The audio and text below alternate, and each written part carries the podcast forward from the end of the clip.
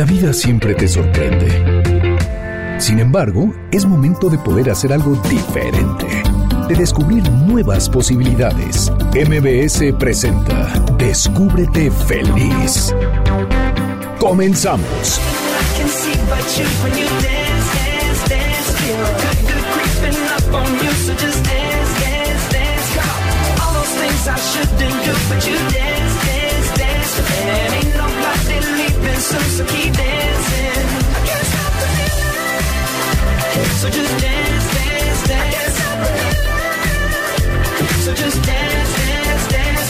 Hola, ¿qué tal? Buenas tardes. Soy Clementina Rodríguez y les doy la bienvenida a Descúbrete Feliz en el 102.5 de MBS. Me da mucha alegría que me acompañes en este sábado 16 de noviembre, fin de semana de puente. Es un fin de semana para descansar. Hoy es el día 320 del año y nos quedan tan solo 45 días por estrenar de este 2019. El jueves pasado fue el Día Mundial de la Diabetes, así que el día de hoy vamos a estar hablando acerca de este tema que afecta a gran parte de la población mexicana. Estará con nosotros el doctor César Vega López, médico internista, quien nos estará hablando acerca de la diabetes, los tratamientos que hay y las complicaciones que puede tener esta enfermedad. Y también vamos a estar hablando acerca de la relación con los hijos. A veces esa relación no resulta tan fácil. Vivimos en un mundo complicado en el que el tiempo no nos rinde siempre y queremos estar más con los hijos, no podemos, tenemos que trabajar. ¿Cómo podemos mejorar esa relación con los hijos? Estará con nosotros Diego Ortega, psicoterapeuta, quien nos dirá cómo podemos hacerlo. Y bueno, el día de hoy es tercer sábado de mes, es sábado de Mexicano con Pasión y en esta ocasión nos toca una mexicana con pasión. Ella es co-creadora de un proyecto dedicado a ayudar al medio ambiente en México y en otros países del mundo, Ecofilter, una empresa que recolecta colillas de cigarro para degradarlas mediante un proceso biológico y luego convertirlas en papel. Paola Alejandra Garro Almendaro es nuestra mexicana con pasión de este mes de noviembre y nos compartirá su historia que es muy inspiradora y seguro te contagia de energía para cuidar nuestro planeta. Y quiero decirles amigos que todo el mes de noviembre hay que visitar Centro Comercial Interlomas y disfrutar la Expo Muebles Decoración e Interiorismo CCI 2019. Encuentra todo lo que necesitas para transformar tus espacios podrás conectarte con muchísimos expertos en mobiliario y diseño de interiores para que te asesoren. Son más de 50 mueblerías, tiendas, cocinas, pisos, servicios y mucho más. Este año tienen una gran sorpresa para ti. Visita el departamento muestra decorado por varias tiendas. Pídelo y elige lo que más te guste. Puedes ver la dimensión de los muebles en un espacio real y hacer todas tus compras en un mismo lugar. Si estás buscando cambiar tu sala, tu cocina, comprar pantallas, persianas, lámparas, lámparas nuevas o incluso renovar una o varias habitaciones, en CCI encuentras de todo, hasta lo que no te imaginas. Tienes que ir a Centro Comercial Interlomas si pronto estrenas casa o departamento. Vas a encontrar los mejores precios, diseños, proyectos, muebles de línea o a la medida e inmobiliarias multipremiadas. Además, este fin de semana tienes que aprovechar el buen fin. Centro Comercial Interlomas está en el corazón de Interlomas. Estás escuchando el 102.5 de MBS. Soy Clementina Rodríguez. Vamos a una pausa y regresamos a Descúbrete Feliz.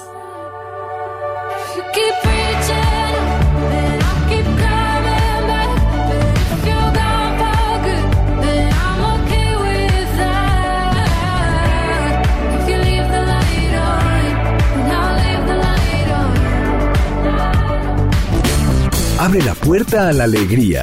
Déjala entrar. Descúbrete feliz. Regresamos. La felicidad se siente. Vive en ti. Descúbrete feliz. Continuamos.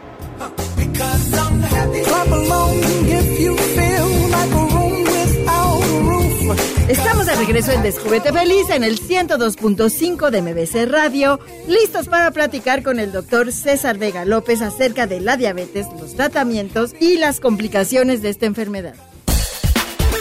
Esta es la entrevista en Descúbrete Feliz. El doctor César Vega López es médico internista, especialista en neuronutrición y miembro del movimiento Ciencia en Obesidad. Bienvenido, doctor. Muchas gracias por estar con nosotros en Descúbrete Feliz. Muchísimas gracias, Clementina, por la invitación a tu programa y saludos a todo tu auditorio. Muchas gracias. El jueves pasado fue el Día Mundial de la Diabetes. ¿Qué es la diabetes? Bueno, la diabetes se define como aquella enfermedad en la cual hay una elevación en los niveles de glucosa en sangre, de tal manera que esto va a generar una progresión en el daño a órganos como riñón, órganos como los ojos, em, cuestiones, por ejemplo, de circulación a nivel de los pies, de tal manera que esta glucosa en sangre se vuelve tóxica para el cuerpo. Y eso es lo que nos hace daño y eso es a lo que se le conoce como diabetes. Es correcto. En la actualidad escuchamos mucho también el término diabesidad. ¿A qué se refiere este término? Ok, la diabesidad corresponde a un padecimiento en el cual existe una asociación muy importante entre la incidencia de la diabetes con la obesidad. Aquellas personas que tienen problemas de obesidad en la actualidad tienen mayor riesgo de presentar problemas de diabetes mellitus, sobre todo una diabetes mellitus en la cual hay un fenómeno conocido como resistencia a la insulina. Y eso es lo que es esta combinación de ambas enfermedades la que se llama así. Es correcto. Diabesidad, de hecho, en la actualidad es el término que más acuñamos los médicos para poder definir a un paciente diabético, dado que en nuestro país la mayor parte de los pacientes con diabetes mellitus tienen un problema relacionado con obesidad. ¿Hay diferentes tipos de diabetes? Así es, de hecho existen en la actualidad tres tipos de diabetes mellitus, de las cuales se han estudiado más dos. La primera va mucho en relación a una producción inadecuada en los niveles de insulina. Es la famosa diabetes que anteriormente se conocía como diabetes juvenil, que se diagnosticaba a edades tempranas, aunque desafortunadamente ya en los niños no solamente se presenta este tipo de diabetes. Y la segunda, que es la que más nos preocupa a nosotros los médicos eh, en nuestro movimiento, es la parte relacionada con una producción, em, vamos a decirlo, de mala calidad de los niveles de insulina debido a un problema de acumulación de grasa, sobre todo a nivel abdominal, que, que da el problema de la obesidad. De ahí que exista este fenómeno que se llama resistencia a la insulina, el cual involucra una insulina en una cantidad importante, niveles altos en, el, en la sangre, pero de mala calidad, de tal manera que esto evita que la glucosa se utilice por las células de nuestro cuerpo y se acumule en la sangre. ¿Cuáles son los factores de riesgo en relación a la diabetes? El principal factor de riesgo que en la actualidad estamos viendo y sobre todo por esta eh, fecha que, que estamos viviendo, que es del Día Mundial de la Diabetes, es la obesidad. Eh, la obesidad es un factor principal en nuestra sociedad y sobre todo cuando esta va acompañada de relacionado con una cuestión de raza y cuando va acompañada también con problemas genéticos, de tal manera que aquellas personas que tienen un papá, tienen una mamá o tienen algún familiar de primer grado con diabetes, tienen mayor riesgo de, de volverse diabéticos y sobre todo aquellas personas también que son sedentarias, como lo comentamos, que tienen el problema de obesidad y evidentemente la, la, raza de nosotros, ¿no? Los latinos somos una raza que tenemos mucha predisposición a padecer de esta enfermedad. ¿Solo los gorditos sufren de diabetes? Eh, no necesariamente. Eh, hay gente que inclusive puede evolucionar a una diabetes mellitus eh, siendo delgado. Sin embargo, aquí sí hay un factor importante a mencionar. Aquellos pacientes que tienen un factor de riesgo genético y que ya está en sus genes que van a ser diabéticos, lo que nosotros estamos haciendo con el evitar que suban de peso es tratar de prolongar la enfermedad, es decir, que el inicio de la misma se presente ya a edades más avanzadas o que inclusive pueda hasta no presentarse, de tal manera que aunque tengamos algunos otros factores y aunque sí se puede presentar en gente con obesidad, este se vuelve como el factor principal que lo puede detonar. ¿Cuáles son los síntomas? ¿A qué debo estar atento para saber que sufro de diabetes? Ok, los principales síntomas, si es que los llega a ver, porque desafortunadamente en la mayor parte de la población esta es una enfermedad asintomática y que se llega a descubrir solamente en el caso de que vayamos al laboratorio a hacernos algún análisis por alguna otra situación y es donde se encuentran los niveles de glucosa elevados, son básicamente eh, mucho apetito, muchas ganas de comer, algo que nosotros en la medicina lo, conocemos como polifagia, o sea, es decir, mucho, mucha sensación o mucha, muchas ganas de querer estar comiendo. Eh, otro síntoma es empezar a presentar mucha sed de una manera inapropiada, lo cual en la medicina lo conocemos como polidipsia. Eh, y finalmente, el estar yendo muchas veces al baño por los niveles elevados de glucosa que se tiran en la orina, lo cual médicamente hablando se conoce como poliuria. Entonces hay que estar monitoreando la glucosa. Si sabemos, si alguna persona sabe que su papá, su abuelito, su tío, que algunos de sus familiares sufren de diabetes, lo, la recomendación sería estarse checando los niveles de azúcar. Es correcto. De hecho, en la actualidad se recomienda que todas aquellas personas, incluyendo ya los niños, que tienen algún familiar de primer grado con algún problema de diabetes, estén checando de manera rutinaria sus glucosas en ayunas, sus glucosas dos horas después de alimentos, un estudio que nos ayuda a valorar cómo ha estado el promedio de glucosa en los últimos tres meses, que se conoce como hemoglobina glucosilada. De tal manera que, bueno, estos estudios se vuelven cada vez más rutinarios en nuestra sociedad y sobre todo también edades más tempranas, que eso es algo importante. Pero, ¿se puede controlar la diabetes?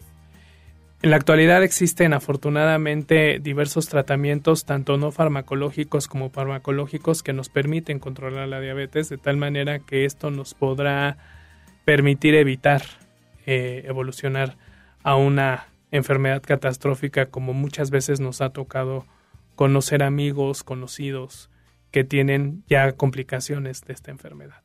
Entonces, ¿hay que hacer hábitos saludables de vida para poder controlarla? Es correcto.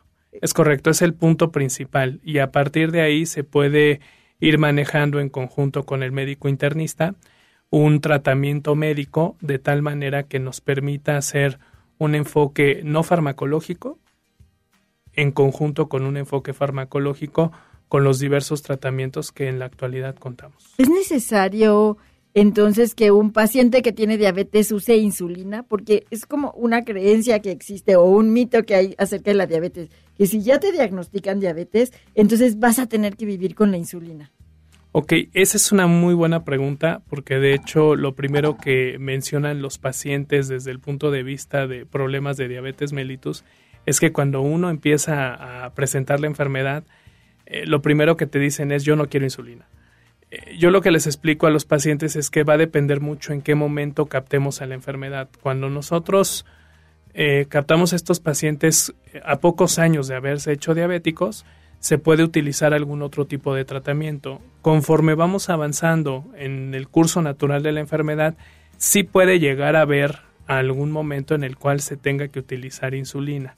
Sin embargo, es importante aclarar que la insulina es una hormona que nosotros los seres humanos de manera natural producimos, de tal forma que si por alguna razón su médico internista indica que tiene que empezar a utilizar insulina, no es el fin del mundo, no nos va a dejar ciegos, no nos va a tirar los dientes, porque es una hormona que nosotros producimos de manera habitual y nos va a ayudar a controlar la enfermedad. Más bien nos podemos llegar a tener ceguera o a que se nos caigan los dientes si no cuidamos y no atendemos la diabetes. Es correcto, así es. Ese, eso sí puede ser muy grave. Si entonces no la atendemos, no lo cuidamos, eso sí puede ser una consecuencia. ¿Cuáles son las complicaciones de la diabetes? Ok, las principales complicaciones, bueno, las dividimos en dos grupos, las complicaciones agudas y las complicaciones crónicas. Las complicaciones agudas son aquellas a las que nos llevan a hospitalización.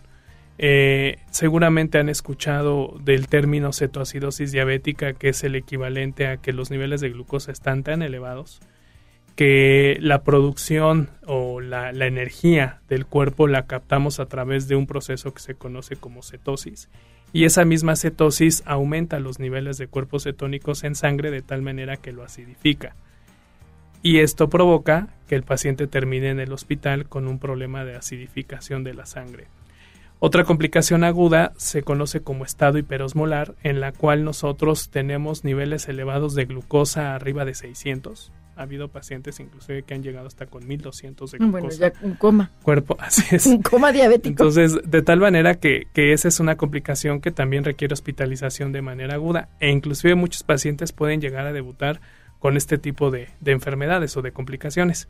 Pero las más importantes, las que sí es eh, fundamental estarse checando con el médico internista son las complicaciones crónicas. La primera es lo que conocemos como retinopatía diabética, que es una afectación directamente en los ojos, de tal manera que el cuerpo o, la parte de la visión se empieza a tornar nublada, totalmente el paciente empieza a perder su capacidad de poder ver y a partir de ahí eh, empieza inclusive a evolucionar la enfermedad hasta una ceguera, de tal manera que lo recomendable es que cada año por lo menos esté acudiendo a un chequeo oftalmológico.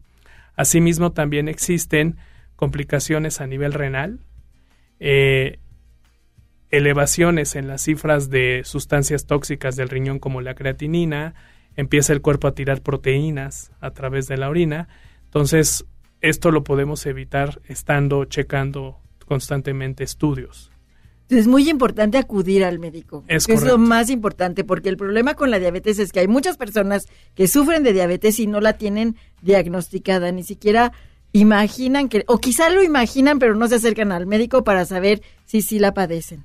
Así es. Lo más importante es acudir a tu médico internista o al médico familiar. Es correcto, y de hecho inclusive algo que se me estaba pasando comentar en las complicaciones crónicas es el famoso pie diabético que ese inclusive involucra muchas especialidades médicas, de tal manera que eh, es la parte en la cual el pie del diabético puede empezar a tener problemas en la parte de la irrigación, la sangre ya no les llega, puede haber inclusive problemas de infección, problemas de sensibilidad, entonces hay que estarle checando constantemente los pies a nuestros pacientes e inclusive hasta los mismos familiares. Yo como médico luego les comento esto.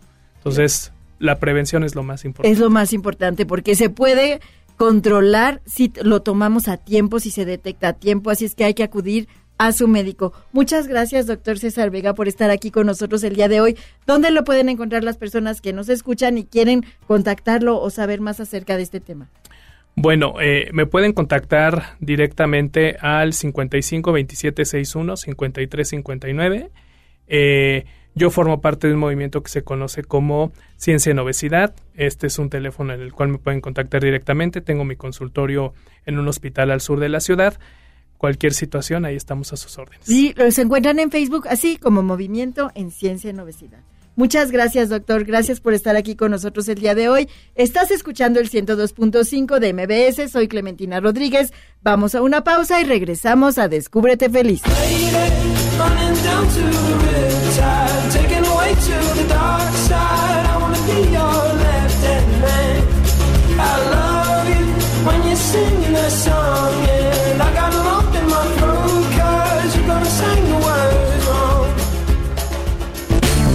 Abre la puerta a la alegría. Déjala entrar. Descúbrete feliz. Regresamos. La felicidad se siente. Vive en ti. Descúbrete feliz. Continuamos.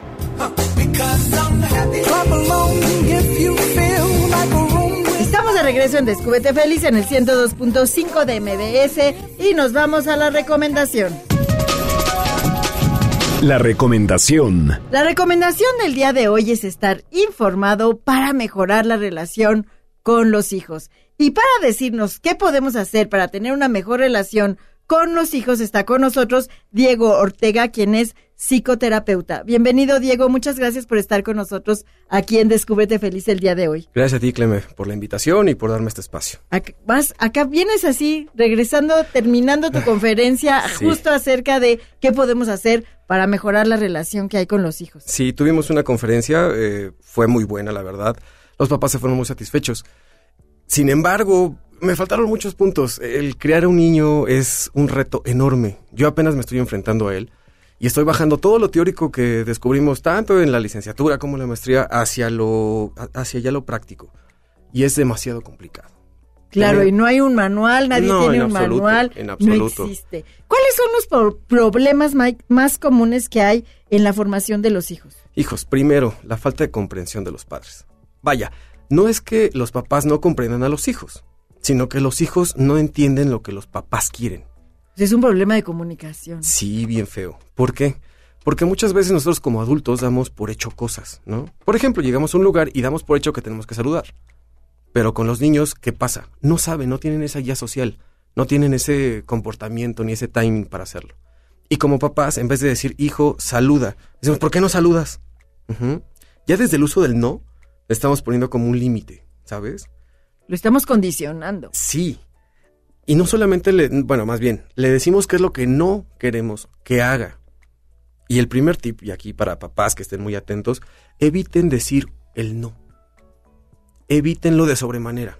En vez de decirle al niño, vamos a poner un ejemplo rápido, ¿no? Cuando un niño hace algo, no te sientes, no te levantes, no hables. En vez de eso, dale el mensaje positivo. Guarda silencio, quédate, quédate en tu lugar. Una frase que me encanta y es muy de mexicanos, hasta un francés me lo reclamó. ¿Qué es ahorita? Claro, Es la una- ahorita no existe. Es una medida infinita de tiempo. Si al niño no le ponemos objetivamente qué es ahorita, él asume que es en este momento, que es en cinco minutos, O que puede ser nunca. o que puede ser en tres horas. O sea, el- entonces el niño no tiene como la noción. Y si nosotros como papás damos por hecho que nuestro mensaje se entiende, hijos, ya estamos en un grave error. Por lo regular decimos, ¿me entendiste? No, no te entendí. Hay que cambiar la pregunta a ¿me expliqué? Entonces ya tenemos dos tips ahí. Claro, porque además el me entendiste es agresivo, porque Claro. ya estás diciendo qué, cap- qué capacidad, estás tratando de ver qué capacidad tiene el otro. Entonces, bueno, Sí. ni en los niños ni en los adultos. No, para nada. Entonces ya tenemos ahí dos tips. Evitar el no, como primer punto. Y segundo, esta cuestión de ¿me entendiste? Pues obviamente no te voy a entender. No tengo todo el bagaje social, no tengo toda la educación que tú como adulto tienes. Me la tienes que enseñar. Por ende es mejor un ¿me expliqué? Sí, o, o tienes que explicar con peras y manzanas a un niño para que pueda entender lo que tú le quieres decir. Dependiendo de la edad. Dentro de la conferencia igual hacemos como un cierto marcaje de eh, qué periodo de desarrollo tienen. Por ejemplo, un niño de, dos, de 0 a 2 años obviamente no va a entender nada de palabras. Él simplemente se va a dar a entender por gestos, por señales. Es una etapa que se llama sensorio motriz. Todo lo hace con base en la motricidad y todo lo va llevando a sus sensaciones. De los dos años a los siete y entramos al periodo concreto, que es ahí donde sí se le tiene que enseñar con peras y manzanas, literalmente como lo hacen en la escuela. Si tengo tres manzanas en una mano y tengo dos manzanas en la otra, que tengo unas manotas, maestra. Pero en este caso se va a lo concreto. Ya después de los siete años empezamos en el estadio presimbólico, donde empiezan a entender ciertos símbolos, donde empiezan a entender ciertos significados, más no totalidad. Y después de los 12 ya entramos al periodo simbólico y ya es un rollo un poquito más complejo, que ya lo dimos en la conferencia. Me hubiera gustado que fueras. Está muy interesante. ¿Y cómo podemos los papás ser, aplicar una disciplina amorosa? Ay, bueno, aquí caben mencionar dos puntos. Primero, el amor para con los hijos es todo y es básico. Al menos yo cuando llego y veo la sonrisa de mi hija, todo el cansancio se me quita. El amor que le tenemos es demasiado. Pero ese amor también se tiene que ver limitado. ¿Por qué? Porque si les decimos que sí a todo, cuando salgan al mundo concreto, cuando salgan al mundo real, no siempre van a ser sís. Y el daño se lo van a provocar los otros al negarle eso. Entonces, el primer componente, sí, te amo, pero por amarte, no te voy a dar todo. Voy a esperar a que hagas ciertas cosas, a que cumplas ciertas cosas para podértelo dar. Eso primero es un gran acto de amor. El negarle cosas al niño es el más grande acto de amor que se puede hacer. Y segundo, la disciplina. Muchos papás, y digo así como que me inconformo, porque muchos papás dicen que no al castigo. Pero pues no es un castigo. Es una corriente Es, un- es una consecuencia. Al fin y al cabo, si obras mal, tienes que tener una consecuencia, sea positiva o sea negativa. Bueno, cada elección que haces, y, y si siquiera decir es buena o mala, Claro. cada elección que haces tiene una consecuencia. Claro, claro. En este caso, la disciplina amorosa tiene que ver con consecuencias inmediatas. Un ejemplo. Si yo castigo a un niño con una semana sin tablet, que por cierto los niños no deberían tener tablet hasta después de los 12 años, pero en fin. Si yo castigo a un niño con una semana sin tablet, al segundo día ya no se va a acordar de qué fue lo que hizo para quedarse sin tablet. Entonces, ¿cómo sería un castigo positivo? ¿O cómo sería un castigo o una consecuencia bien llevada? Media hora, sin tablet. ¿Por qué? Porque no te lavaste las manos. Está la consecuencia de no lavarse las manos, que es quedarte media hora sin tablet. Claro, pero en ese momento donde él hace la reflexión, le estás aplicando esta señal de disciplina. Claro. E, e insisto, entre más inmediato sea, se queda más como aprendizaje. Porque si dejamos que pase uno o dos días, ya no se va a acordar. Y va a ser otra maldad. Y son de esos niños que están eternamente castigados. O quizá empiece a usarla pero escondidas. Sí, y obviamente eso provoca menos confianza, tanto de padres para niños como de niños hacia los padres. Ese es el otro tema del que te iba Sí. a preguntar, justamente. ¿Cómo crear este círculo de confianza eh, entre los padres y los hijos? Es, eh, a veces es falta de sentido común, y muchas veces lo he visto en consulta, lo he visto con mis propios alumnos, por cierto, un saludo a todos si me están escuchando. Eh, cada vez que decimos algo y no lo hacemos, perdemos esa confianza. Y esa credibilidad también. Sí, sí, sí, sí, sí. Si le digo a mi hijo, te voy a premiar si sacas 10 de calificación, lo tenemos que hacer. Si le decimos, este fin de semana vamos a salir, es este fin de semana. Si le digo, hijo, te voy a, no sé, vamos a ir al cine a ver la película que tanto te gusta. Y no se lo cumplo, el niño deja de confiar en mí. Esas son pequeñas acciones. Ahora imagínate algo más grande, ¿no? El hecho de, oye hijo, voy a remodelar tu recámara, porque ya eres un niño más grande. Y pasan años, y pasa la adolescencia, y pasa la adultez, y la recámara sigue igual. ¿Qué punto en- o en qué punto voy a recuperar esa confianza? Nunca, nunca se recupera. Si no se hace lo que se dice, si no se cumple lo que se promete, y si no se pide, y si- más, perdón, y si no se da lo que se pide, la confianza se va. Eso es muy importante. Crear este círculo de confianza, de credibilidad, que los niños no solo sepan que vas a estar ahí cuando los necesitas, sino Claro. también que cuando prometes algo lo cumples. Sí. Esta cuestión de estar o no estar ya se va más hacia la adolescencia. ¿Por qué? Como niños siempre pensamos que los papás siempre van a estar, pero cuando empezamos a ver ya pérdidas, cuando empezamos a ver ya muertes, es un poquito o causa un poquito de desconfianza en los niños. ¿Y mi papá hasta cuándo me va a durar? ¿Y mi mamá hasta cuándo me va a durar? Tenemos que hacer tanta confianza en los hijos que confíen en nosotros aún no estando. O sea, eh, hasta ese punto tiene que llegar la confianza. ¿Cómo logras eso? Aunque no estés. no es tan difícil. Mostrando respeto. Si yo con mi hijo, con mi hija, muestro respeto, voy a ganar su confianza. Por ende, sé que cuando yo no esté presente como papá, él va a actuar de la forma en la que yo le indiqué. Él va a tener ese respeto hacia mis ideas, él va a tener ese respeto hacia las opciones que yo le di, y no los va a exceder. Por ende, yo voy a ser una figura de autoridad, bueno, autoridad amorosa, como ya lo hemos dicho, puede ser una figura de confianza y tanto van a confiar en mí que van a tomar las decisiones conforme a lo que yo les di a elegir.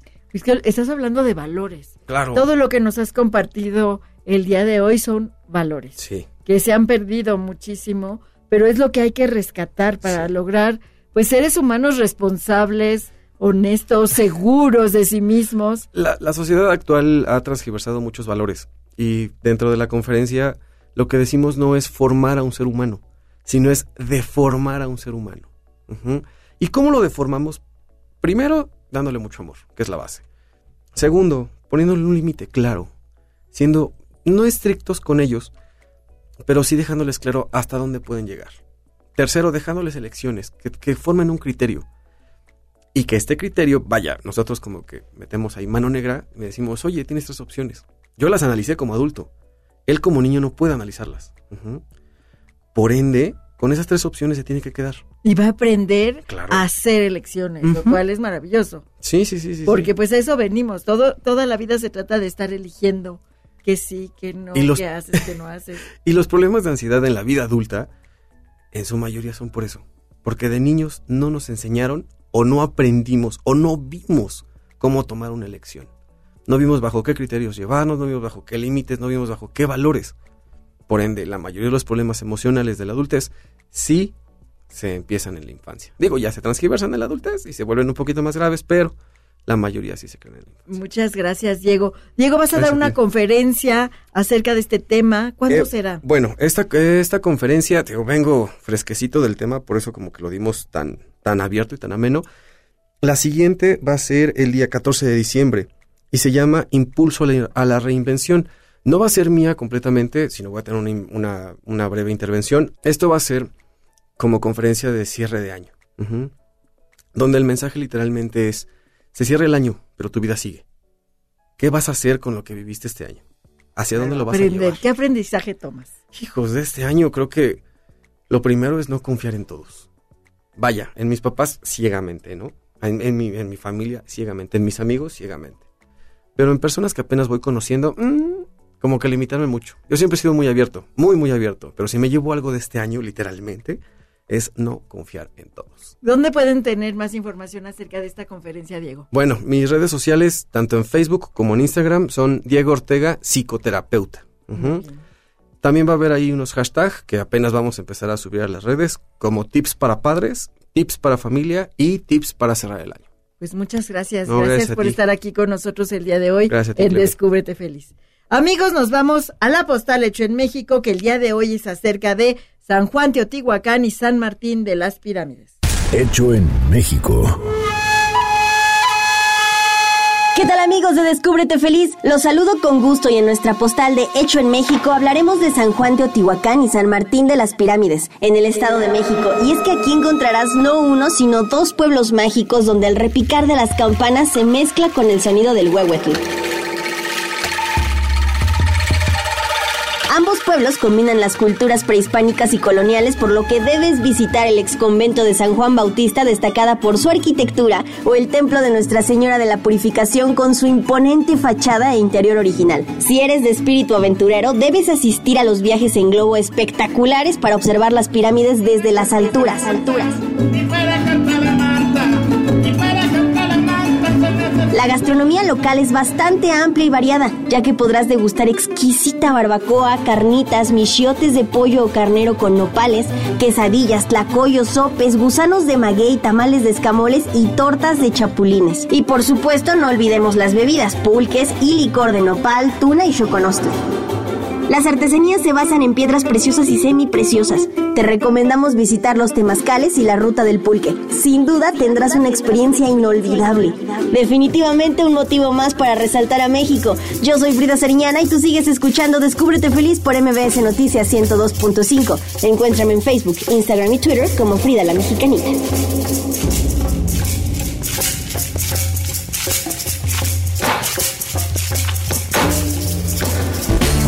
Abre la puerta a la alegría. Déjala entrar. Descúbrete feliz. Regresamos. La felicidad se siente.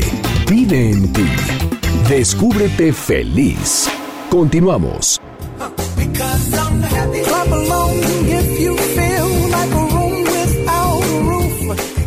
De regreso en Descúbrete Feliz en el 102.5 de MBC Radio.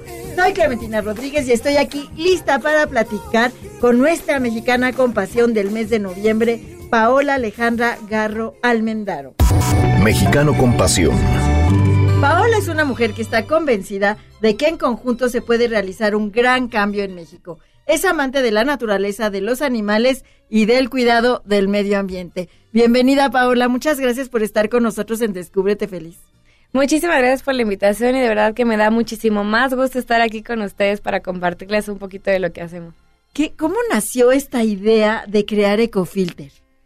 Bueno, en realidad nació en el 2012, bueno, un poquito antes, 2010, sobre la tesis del biólogo Leopoldo Benítez.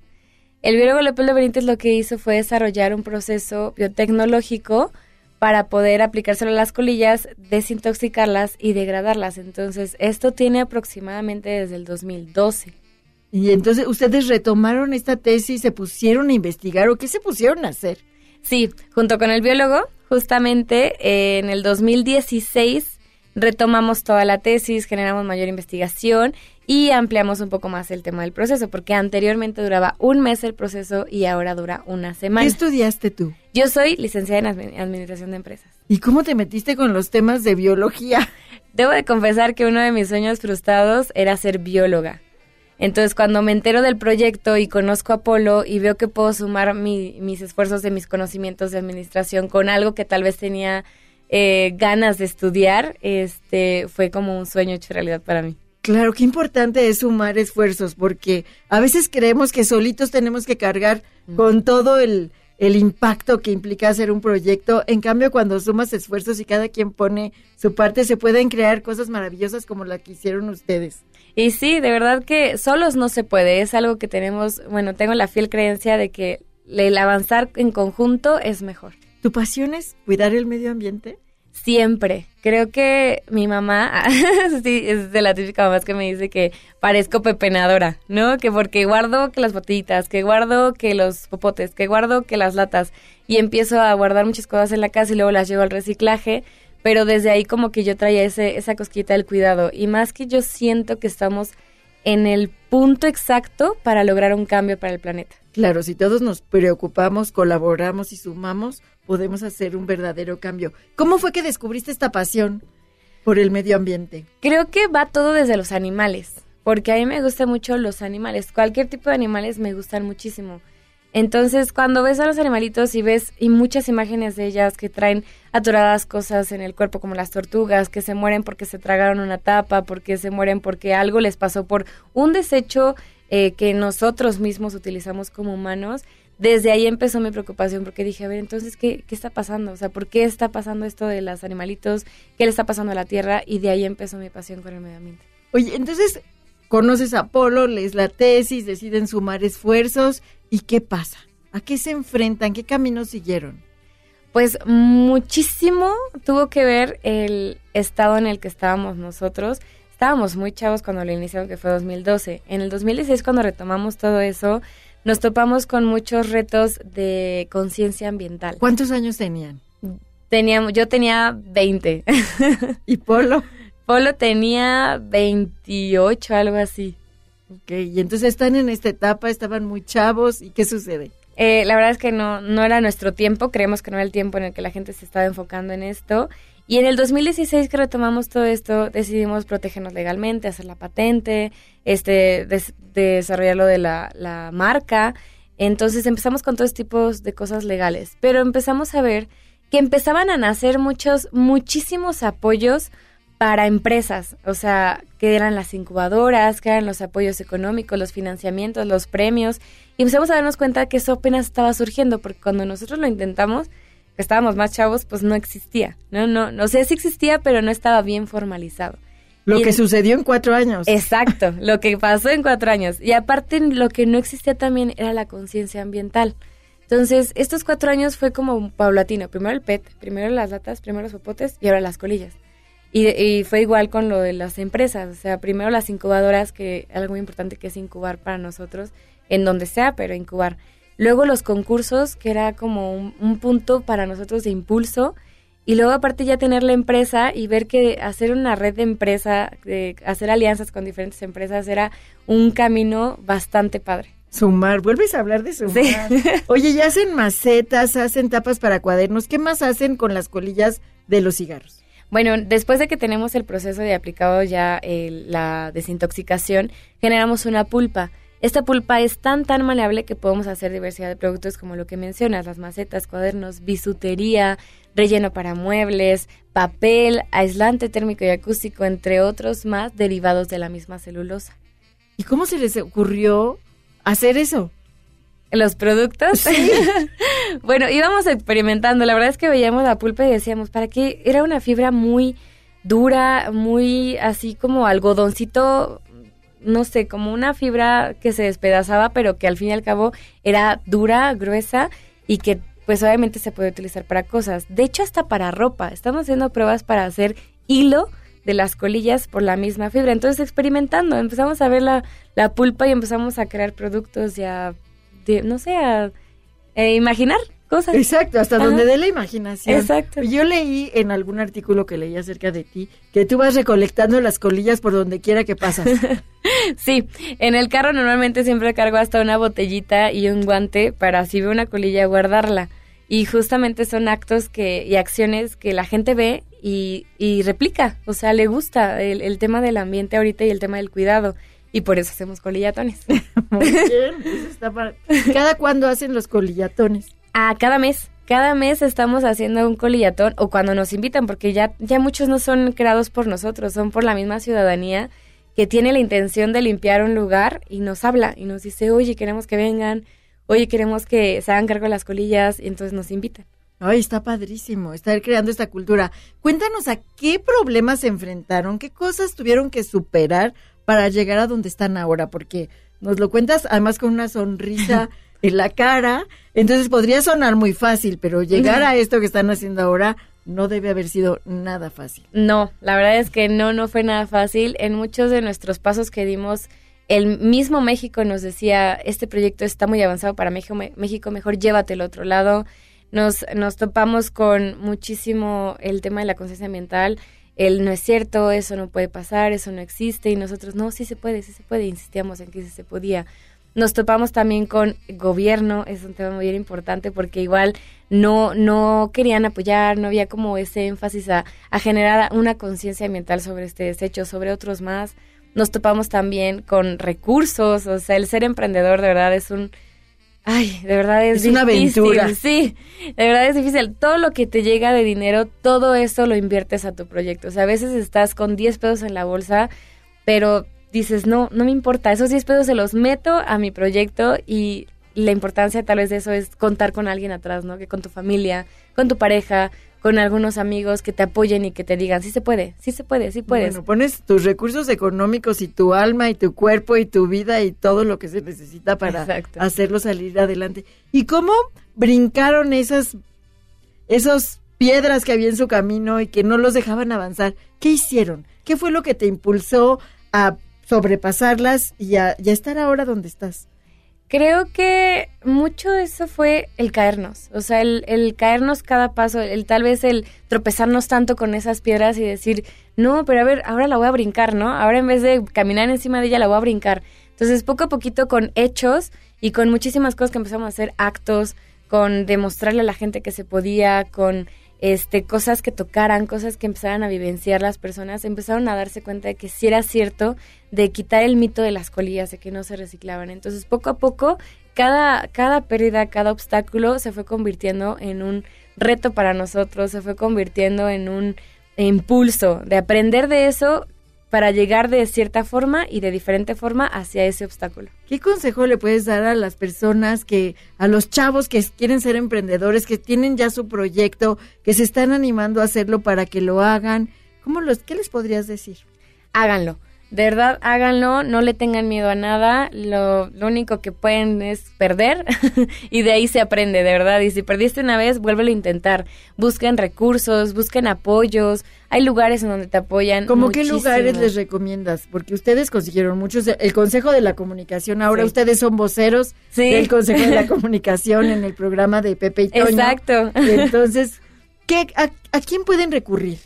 Pues hay muchísimos lugares, por ejemplo, las incubadoras de empresas, las aceleradoras, los, los fondos que existen en los bancos, los premios, todo ese tipo de cosas en donde te asesoran, los cursos para emprendedores, todo ese tipo de cosas que de verdad es conocimiento y que deben de absorber y eh, es, es tal vez escuchar a las personas que tienen mayor experiencia. Tener una escucha atenta, eso es muy importante, las antenas afuera para poder darse cuenta de lo que les rodea y sumar. Yo creo que este consejo que nos has dado hoy de sumar y sumar y sumar, eh, eso puede generar magia. Muchísimas cosas, de verdad que creo que si se hace una cadena bien, bien firme de eslabones agarrados entre todos, creo que todos podemos generarnos un beneficio y un beneficio al planeta. Muchas gracias, gracias Paola por venir a contarnos tu historia.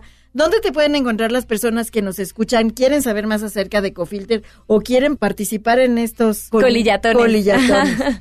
¿Dónde te encuentran? Bueno, todas nuestras redes sociales, tanto Facebook, Twitter y, e Instagram, estamos como Ecofilter México. Y si nos quieren enviar un correo, estamos como ecofiltermexico.gmail.com. Muchas gracias. Gracias por estar aquí ustedes. el día de hoy en Descúbrete Feliz y venir a inspirarnos, a animarnos a sumar esfuerzos y a crear magia. Muchísimas Muchas gracias. gracias. Amigos, esto fue Descúbrete Feliz. Soy Clementina Rodríguez. Gracias, muchas gracias por acompañarnos durante esta hora. Los invito a que se descubran felices mientras nos escuchamos el próximo sábado en punto de las 4 de la tarde. Los dejo en compañía del doctor Héctor Zagal en el banquete del doctor Zagal.